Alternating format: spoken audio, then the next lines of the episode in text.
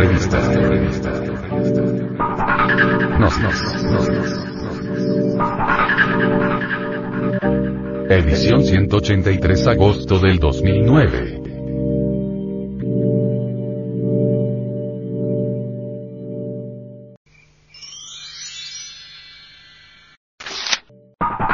Editorial. ¿Qué pensar? ¿Cómo pensar? En nuestro hogar y en la escuela, los padres de familia y maestros siempre nos dicen lo que debemos pensar pero jamás en la vida nos enseñan cómo pensar. Saber qué pensar es relativamente muy fácil.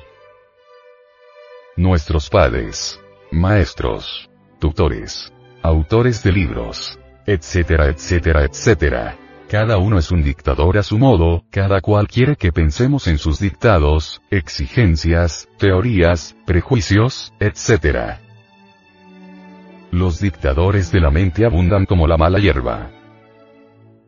Existe por doquiera una tendencia perversa a esclavizar la mente ajena, a embotellarla, a obligarla a vivir dentro de determinadas normas, prejuicios, escuelas, etc. Los millares y millones de dictadores de la mente jamás han querido respetar la libertad mental de nadie. Si alguien no piensa como ellos, es calificado de perverso, renegado, ignorante, etcétera, etcétera, etcétera. El laberinto de Creta. Símbolo de la mente. Todo el mundo quiere esclavizar a todo el mundo, todo el mundo quiere atropellar la libertad intelectual de los demás. Nadie quiere respetar la libertad del pensamiento ajeno. Cada cual se siente juicioso, sabio, maravilloso, y quiere como es natural que los demás sean como él, que lo conviertan en su modelo, que piensen como él. Se ha abusado demasiado de la mente. Observad los comerciantes, y su propaganda a través del periódico, la radio, la televisión, etcétera, etcétera, etcétera. La propaganda comercial se hace en forma dictatorial. Compre usted jabón tal. Zapatos tal. Tantos pesos. Tantos dólares. Compre ahora mismo. E inmediatamente. No lo deje para mañana. Tiene que ser inmediatamente. Etcétera.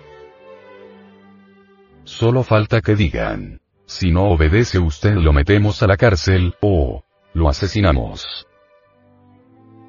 El padre quiere meterle al hijo sus ideas a la fuerza y el maestro de escuela regaña, castiga y pone bajas calificaciones si el muchacho o la muchacha no aceptan dictatorialmente las ideas del maestro.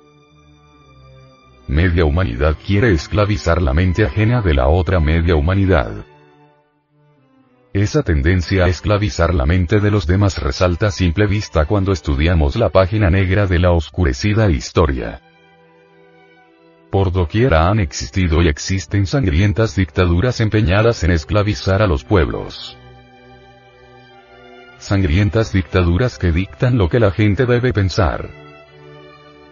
Desgraciado aquel que intenta pensar libremente. Ese va inevitablemente a los campos de concentración, a la cárcel, al fusilamiento, al destierro, etc.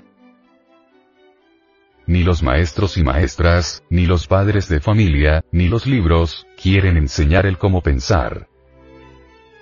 A la gente le encanta obligar a otros a pensar de acuerdo como creen que debe ser y es claro que cada cual en esto es un dictador a su modo, cada cual se cree la última palabra, cada cual cree firmemente que todos los demás deben pensar como él, porque él es lo mejor de lo mejor.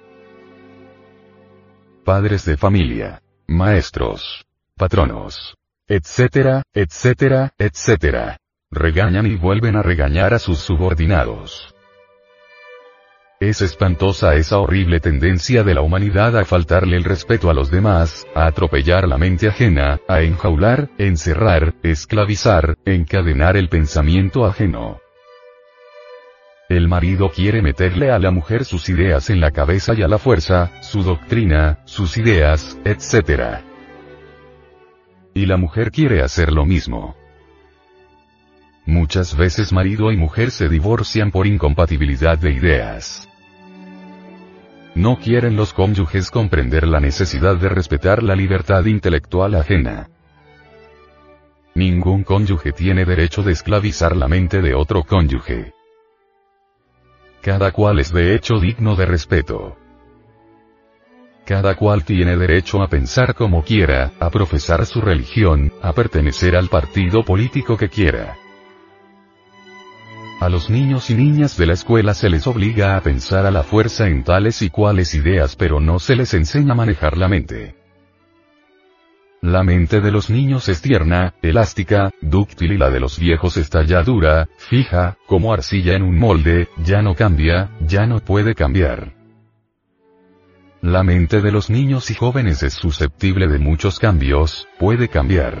A los niños y a los jóvenes se les puede enseñar cómo pensar. A los viejos es muy difícil enseñarles cómo pensar porque ellos ya son como son y así mueren.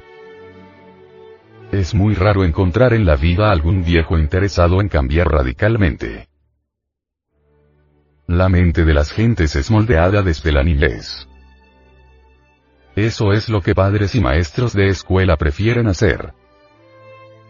Ellos gozan dándole forma a la mente de los niños y jóvenes. Mente metida en un molde es de hecho mente acondicionada, mente esclava. Es necesario que los maestros y maestras de escuela rompan los grilletes de la mente. Es urgente que los maestros sepan dirigir la mente de los niños hacia la libertad verdadera para que no se dejen esclavizar más. Es indispensable que los maestros les enseñen a los alumnos y alumnas cómo se debe pensar. Los maestros deben comprender la necesidad de enseñarle a los alumnos y alumnas el camino del análisis, la meditación, la comprensión. Ninguna persona comprensiva debe aceptar jamás en forma dogmática nada. Es urgente primero investigar, comprender, inquirir, antes de aceptar. En otras palabras diremos que no hay necesidad de aceptar, sino de investigar, analizar, meditar y comprender. Cuando la comprensión es plena, la aceptación es innecesaria. De nada sirve llenarnos la cabeza de información intelectual si al salir de la escuela no sabemos pensar y continuamos como autómatas vivientes, como máquinas, repitiendo la misma rutina de nuestros padres, abuelos y tatarabuelos, etc repetir siempre lo mismo, vivir vida de máquinas, de la casa a la oficina y de la oficina a la casa, casarse para convertirse en maquinitas de hacer niños, eso no es vivir y si para eso estudiamos, y para eso vamos a la escuela y al colegio y a la universidad durante 10 o 15 años, mejor sería no estudiar. Es absurdo que personas adultas llenas de prejuicios, pasiones, preconceptos anticuados, etc atropellen la mente de los niños y de los jóvenes, tratándoles de modelar la mente de acuerdo a sus ideas rancias, torpes, anticuadas. Lo fundamental no es dictarle a la mente de los estudiantes lo que debe pensar, sino enseñarle en forma completa, cómo pensar.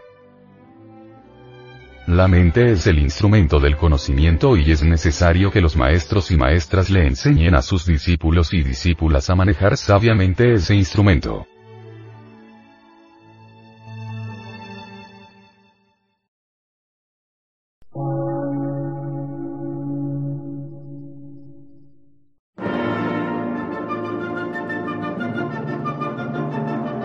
Emisora, gnóstica, transmundial.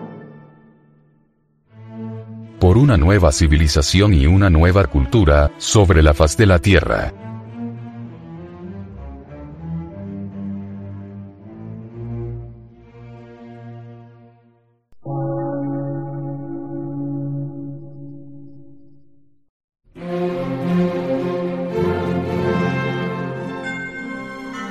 Medio de radiodifusión científico, artístico, místico y filosófico, de la Asociación Colombiana de Centros de Estudios Gnósticos, Antropológicos, Psicológicos y Culturales. A.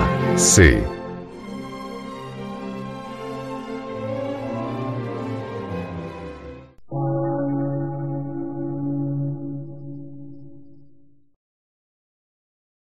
Lectura en movimiento.